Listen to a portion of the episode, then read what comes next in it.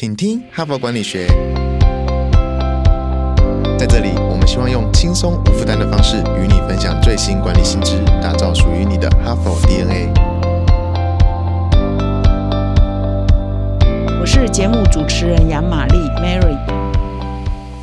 各位听众，大家好，感谢收听今天的节目。那昨天、前天我都有预告哦，我们的节目呢即将迈向啊下载收听人次两千万的这个历史性的呃新的时刻。所以呢，我们即将推出一个两千万下载的活动。那如果你有兴趣参加我们的活动，请到说明栏呢点击我们的活动报名链接。不管你对我们的团队有什么问题要问，或问我个人，或者想要来参加我们的录制的节目。呢，请都啊到我们的说明栏点击这个两千万活动的报名链接，你可以了解更多。我们也期待呢有一个机会可以跟很多的听众呢实际的面对面可以交流，可以互动，大家一起来学习，一起来成长。那么接下来呢，我要来分享我们本周的主题。那本周的主题呢是突破你的专业陷阱，就是我们啊，通常啊在职涯上、在工作上呢上班都有一个固定的专业。那我们常常呢，如果这个专业越做越顺风顺水哈，爬到了一个位阶或者一个关键的地位的时候，我们总会觉得啊。开始可能会陷入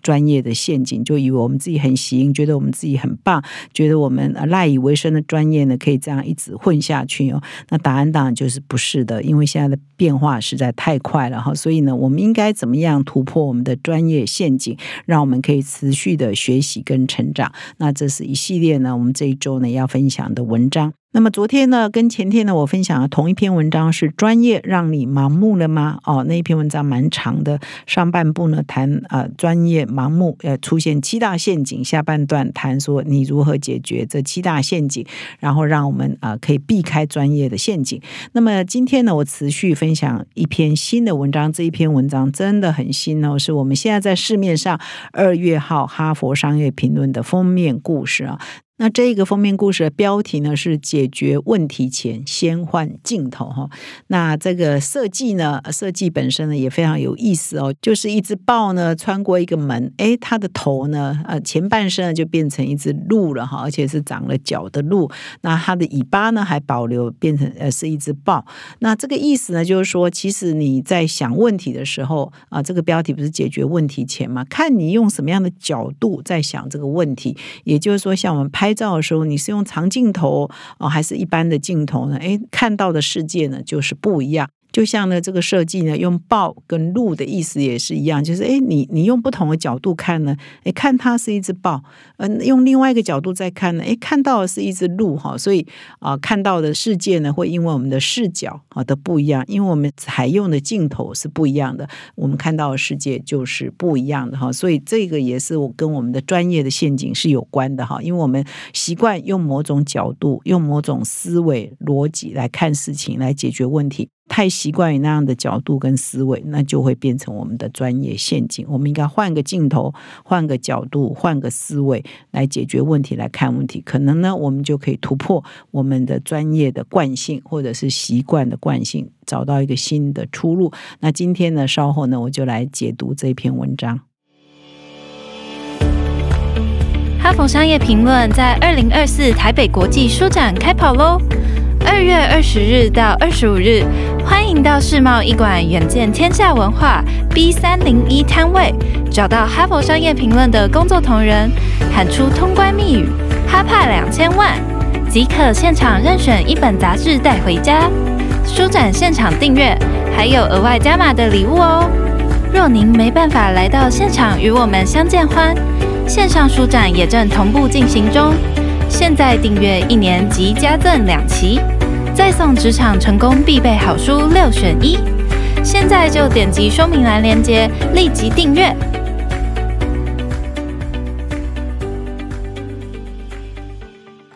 今天呢，我要分享的这篇文章是目前在市面上二月号的《哈佛商业评论》的封面故事，标题是“解决问题前先换镜头”。那相当有意思。我刚刚有讲了，就是你不同的角度看事情呢，哎，报可能就会变成路哈。那这一篇文章的作者是瑞士洛桑管理学院的永续创新的教授，叫茱莉亚·班德。那他是跟他这个也是洛桑管理学院另外一个教授呢所共同合写，他叫麦克瓦金心思那文章一开头呢，这两位共同作者就点出来说啊，现在企业领导人呢，每天呢都要面临很多复杂的问题，那每一件事情呢都好像很紧急、很重要又很紧急，所以呢，领导人呢面对问题都有一个强烈的冲动，立刻进入解决问题的模式。看到这个好像每天在打怪嘛，出现这个问题就就用我的惯性去打怪，出现另外一个问题呢，就用我的惯性再去打另外一只怪哈，所以呢就会陷入一个惯性，就是说。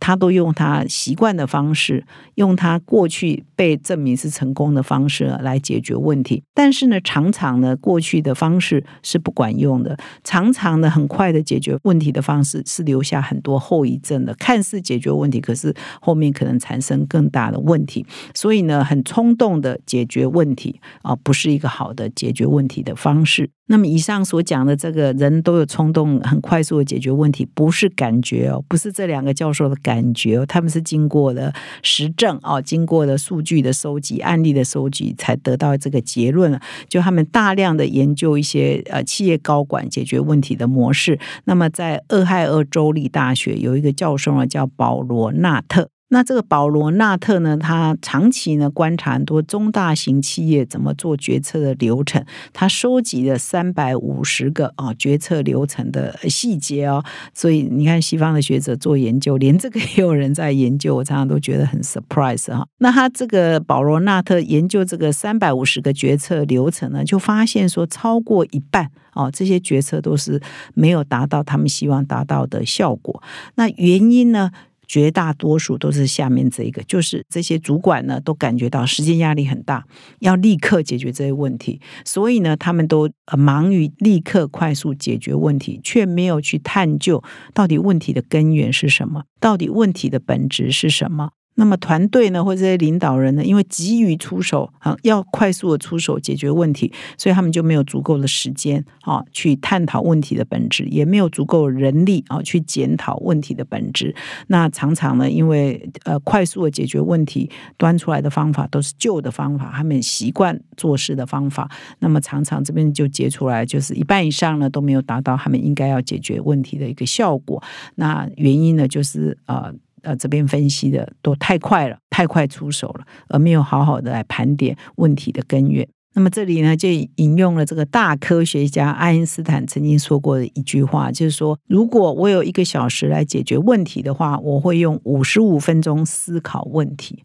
再用五分钟啊思考解决的方案。换句话说，爱因斯坦的惯性是，他先要了解问题的本质是什么，问题到底是什么，问题的根源是什么，先花绝大多数的时间在思考问题的本质，然后才花比较少的时间呢，因为。他已经了解问题在哪里了，他才花比较少的时间呢，可以去思考最棒的解决问题的方式。所以这篇文章也是啊，在分析同样的道理，就是说我们在解决问题的时候。应该要花更多的时间去了解问题的框架哈，所以这里就提到说为问题设立框架。那透过这个过程来理解跟定义问题。那当你呢啊要定义问题的时候，你要一边理解的时候，一边调整你看事情的角度啊，这就很像说我们在啊摄影师在操作这个相机的镜头一样，要调整光圈、调整焦点、调整镜头是长镜头还是一般的镜头、广角镜头。还是长镜头，就镜头有很多种嘛。我们就很多摄影爱好者，哇，这镜头配备很多，不同的镜头放上去，诶，看到的明明眼前是同样的场景哦，跟风景，可是镜头一换，广角镜一换，长镜头一换，光圈一换，焦点一换，诶，拍出来的。呃，世界就截然不同嘛。同样的，我们同样一件事情，我我们呃看事情的镜头改了，也就是我们观点改了，方法改了，诶，我们看到的问题也就会不一样，而我们的解决方式当然也就会不一样嘛。所以这里提到就是说，诶，我们用拍照跟镜头这个关系来想，我们解决问题的方式啊，就是蛮雷同的，所以这样应该是蛮可以理解的。那么要解决问题前，如何先换镜头呢？哈，这篇文章就提到有五个步骤，五个一哈，开头的第一个单字都是一哈，所以它叫五个一策略来重新啊设定问题的框架哈。那么第一个一呢，叫做 expand，叫扩展。那这个意思呢，就是说要放下成见，要打开心胸。那作者呢，就建议有一个叫 frame storming 哈，叫框架激荡的一个工具。那鼓励呢，这个。呃，团队啊，跟领导人带领他的同事呢，一起全面的探索到底问题是出在哪里。那么这一篇文章啊，就假设有一家公司呢，叫 Omega 哦，Soundscape 啊，这是这家公司不是真实的世界上存在的公司，而是他们一个虚拟的啊。比如说有这么一家公司，那么这家公司呢，就是一个高端的耳机的中型制造商。那么他面临到一个经营上的困境，就是他在过去呢两个月，他的销售额呢大幅的衰退。那么团队的初步的研判就是说啊，他们最近出了这个旗舰产品啊，定价定的太贵了，所以他们的原来的目标市场的客户呢就觉得啊太贵了，他们现在不买了，他们要转去买别的品牌，或者是呃转到其他的产品去。那么后来呢，这个采用这个 expand 这个策略，就框架激荡哦，到底问题出在哪里的这个策略之后呢，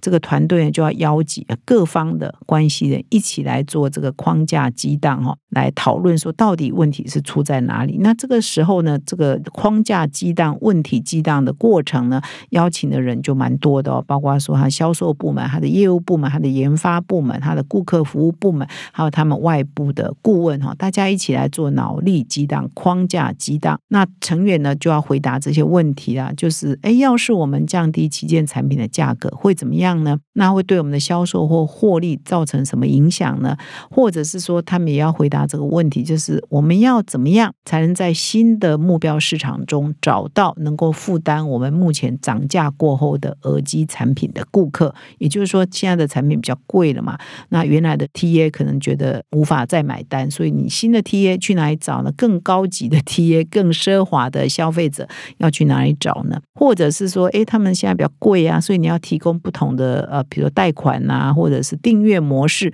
那如果是这样做的话，又会怎么样呢？总之呢，就是说这一群啊，这个相关的 stakeholders，关系人就一起来啊，脑力激荡，到底问题可能是出在哪里？那如果采取什么样的对策，又会产生什么样的影响呢？哈，所以他们的问问题的方式呢，都会有一个模式，叫做如果哎，我们这么这么做会怎么怎么样呢？如果我们要怎么怎么样，应该要怎么怎么做呢？哈，都会有一个如果，然后以及情境的设定哈，来引导他们啊思考问题的的根源到底是在哪里，而且呢是一个比较全方位的各种收集的讯息，而不是很快的武断的哈。如果你原来有一个专业的陷阱，你可能很快决定啊，这个答案呢就会很简单，而且是落入了惯性的思维，而这个多方的收集意见呢，就可以避开这种惯性跟专业的陷阱。后来呢，经过全方位的这个问题框架思考之后，他们发现说，哎，并不只有啊消费者觉得我们现在比较贵，他买不起。事实上呢，还有得出很多问题的根源，包括说，哎，现在这个新的竞争对手其实已经出现了，过去他们没有注意到啊，有新的竞争对手进入市场，已经在颠覆啊他们原来的市占率或新占率，或者是说，哎，发现了一个蛮严重的问题，就是他们的产品的品质啊，在他们推推出新的产品的时候，事实上，因为有整个设计跟制造流程，产品的品质已经下降了。这个是他们业务部门或销售部门之前啊，可能比较不能理解的，以及说，事实上，整个经销商啊，顾虑的一些优先啊顺序呢，其实也改变了哈。总之呢，经过这一趟的这个脑力激荡，有关 expand 的扩展他们的问题框架之后呢，他们对问题的了解呢，就越来越深入哈。那么第二个阶段呢，就进入第二个一哈，第二个一叫 exam 哈，就是考试哈，检视。那也就是说，当你呃发现的问题啊，可能在哪里的时候，事实上他们都是属于冰山上的，发生了什么事啊？品质下降了，哦，顾客改变了。新的竞争对手出现了哈，这都属于冰山上的你浮出来的哈，你你要仔细找，哎，浮出来这些事，那为什么会有这些事呢？这这些事的根源又是什么？你就要看冰山下到底发生了什么事，为什么会产生这个哈？所以这个文章呢也画了一个模型哦，就是你先呃浮在冰山上了是事件发生什么事，在下面呢你就要去探索说，哎，顾客啊、员工啊或者其他的利害关系人，他们出现了什么反应，也就是说行为模式出现了什么反应。向下呢，再去探索说，诶，它潜藏性的系统性的结构呢，是又是什么？所以会产生这个行为模式的改变嘛？哈，然后这个下 的在下面呢，更深层呢，可能是说，诶，他们的心智模型啊，比如说他们这一家公司的价值观啊、信念啊等等，可能文化等等产生的这个什么改变，所以会产生它系统性结构改变，所以会产生行为模式改变，所以呢，可能就发生了某某事件，影响到他们的业绩跟效。销售哈，所以这里呢，换句话说，你就要深究然后。每一个表面的原因，可能你就要去深究，再去找出它更。呃，深层的一些因果关系。那这边就举了一个例子嘛，我刚刚不是有特别提到 Omega 呃，这个 Landscape 这家公司的业绩连续啊下降吗？所以他们在这个问题框架之下，就发现说，诶，他们的品质是诶是不是下降了？后来呢，他们去找这个根源啊，就发现说，的确，他们最近呢，在一个制造的流程当中做了一些变动，就是为了要降低这个成本，以及为了要提高产量啊。他们这个 Omega 这家公公司呢改变了新的塑胶射出的呃流程的制作的流程，那这样的流程呢，无意之间呢就降低了他们的产品的品质。那这样的因为品质下降嘛，所以你口碑就下降了，通路呢就觉得说你的东西不好卖，或消费者有抱怨，所以当然就直接就造成整个销售的下跌哈。所以这个如果没有经过第一阶段啊，很。Expand 你扩张啊，去解释啊，去了解问题的根源，你就没有办法进入第二阶段去检视啊，深刻的找到问题是出在哪里，这个层层的因果关系是什么。那么第三个一呢是 emphasize 啊，就同理哈，你要有个同理心哦，所以你要了解问题的根源，要去呃解决问题的时候呢，你关系人，然后这利害关系人，员工啊、顾客啊、客户啊、投资人啊、合作伙伴啊，到底他们对这些这些问题啊，以及这些原因，他们的感受是什么？他们的认知是什么？他们的想法是什么？他们会用什么样的语言、什么样的情绪、什么样的行为？来反映他们对于问题的看法。那么这里呢，就建议呢，要对利害关系人呢做访谈，深度的访谈，了解到底他们在想些什么嘛。所以问些什么问题呢？你就要了解说他们现在在想什么。他们怎么做啊？他们对问题的回应是怎么做？他们怎么说啊？他们有什么感受哈？那经过呢这样的过程之后，他这里用用 Omega 这一家公司为例啊，就是说发现说，哎，他们的销售不是下降了吗？一开始他们认为说可能是定价啊太贵了，TA 改变了，又变到另外一个族群去哦。但是经过了这个访谈，这个关系人之后呢，他们就理解了说，哎，其实更深层的问题是顾客觉得你。价格上涨了，你的性价比呢根本没有跟着提高，因为你的产品可能是比以前。更不好的，然后竞争对手呢，可能可以用更便宜的价格提供啊相同的品质的产品，所以呢，这一个发现就让他们发现说，诶，他要提高它的性价比，它不能光涨价，它的品质哦也要跟着提升，甚至它的品质都还可能比以前还更差。所以呢，他们就在思考要解决这个问题的方法，就是要提高他们的性价比嘛，比如说他提高他原来产品的功能嘛，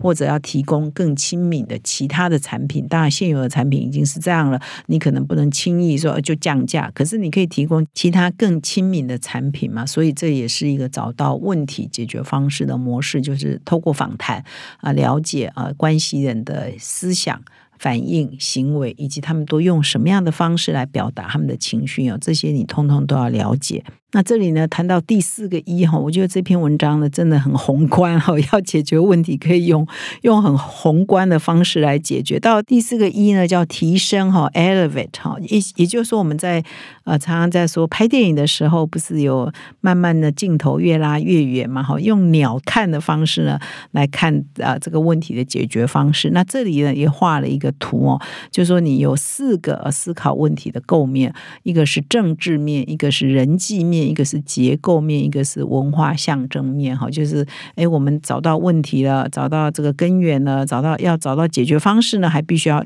用这四个啊更鸟瞰的方式呢来看，说哎，到底有问题啊要怎么来解决？比如说，你可以看这个公司的结构面，哈，我们的企业文化，我们的动态的竞争关系啊，我们的派系的关系啊，你可以，你可能要重视的是政治面啊，人与人之间的关系呢，人际关系又是怎么样？你要解决这个问题，可能会动用到什么样的人际关系来解决？这是另外一个构面。第三个构面就是结构面，哈，公司的这个呃整个组织的结构呢，又是一个要思考的角度。最后一个是文化面啊，就是你这个。呃，象征的这一个构面呢，哎，你也要思考。所以从四大构面来看，说你要解决问题，这四个面向啊，你都必须要思考。比如说啦，现在要解决 Omega 这个团队啊销售下滑的问题，可能是呃看到只有销售下滑，可是要解决这个问题，不是只有销售部门来解决啊，你要制造，你要研发哦，你要业务哦，大家一起来啊，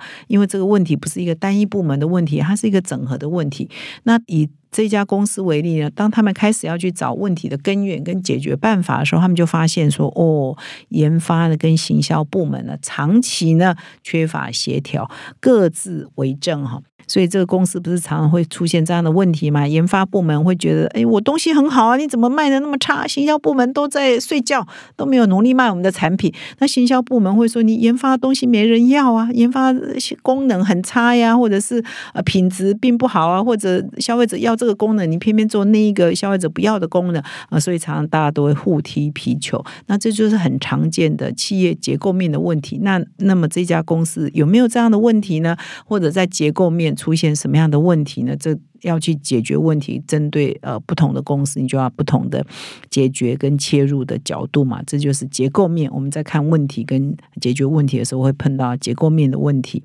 那也会有人际面的问题嘛？刚刚有提到说，人际面人与人之间的关系、人才的品质，也会影响到这个我解决问题的办法，或者是解决问题可不可以很顺利嘛？那么以 Omega 这家公司为例呢，也是类似的，就是诶，他们这个销售部门可能因为业绩下滑等等，他们的人员的士气呢是很差的。现在你要依赖这一群士气很差、呃效能不彰的人来解决目前的这个问题的话，可能呢就又所托非人。那是不是是应该要提供一些教育训练呢？重新提供一些新的奖励办法呢？要怎么样提高他们的士气呢？哎，问题又变成是这一个构面哈，所以蛮有趣的。一个问题呢，你深入去了解，就会发现说很很多问题，其实我们都想的太简单哈，它背后呢都有很深层的结构性的问题。好，那我们终于要进到第五个一了哈，叫展望 （envision） 哈，就到最后呢，我们经过一二三四一之后呢，最后就是要那我们怎么办呢？我们的解决办法是什么呢？我们的未来愿景是什么呢？哈，所以要愿景化哈，所以这第四个阶呃阶段就是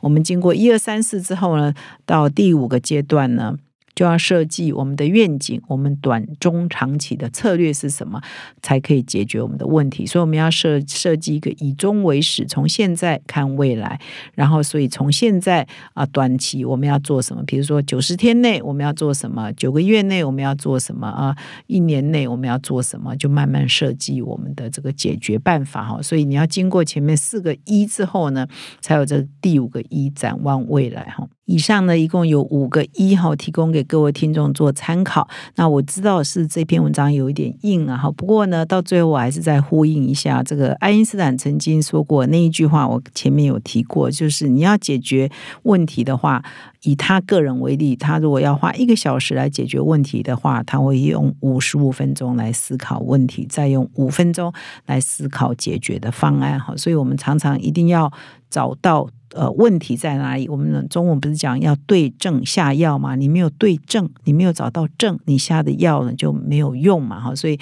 这边强调就是我们一定要找到症状对症啊，才有办法下对药哈。所以如果你前面听了五个一呢，觉得太复杂了啊，有点硬，然后你可以找文章来看啊，可以更了解。或者你觉得太硬了，我就只要。呃，了解精华，那就是这个精华，就是你要先把问题找对对症，你才有办法下药。只是呢，你如何找到对的症呢？那这篇文章就提供了五个一哈，帮助各位呢来思考。哎，我们是不是平常做决策、做判断、解决问题的时候太冲动了？太盲目了。啊，太依赖过去的习惯了，那这个我们就是要改，不然呢，我们就会掉入我们这一周所谈的专业的陷阱啊。那以上呢是今天啊本周啊第三天的分享，感谢你的收听。明天呢，我还会再分享另外一篇《哈佛商业评论》的文章，欢迎各位再回到我们的节目。现在就注册 HBR 数位版会员，每月三篇文章免费阅读，与世界一流管理接轨，阅读更多管理大师的精彩观点。现在就开始。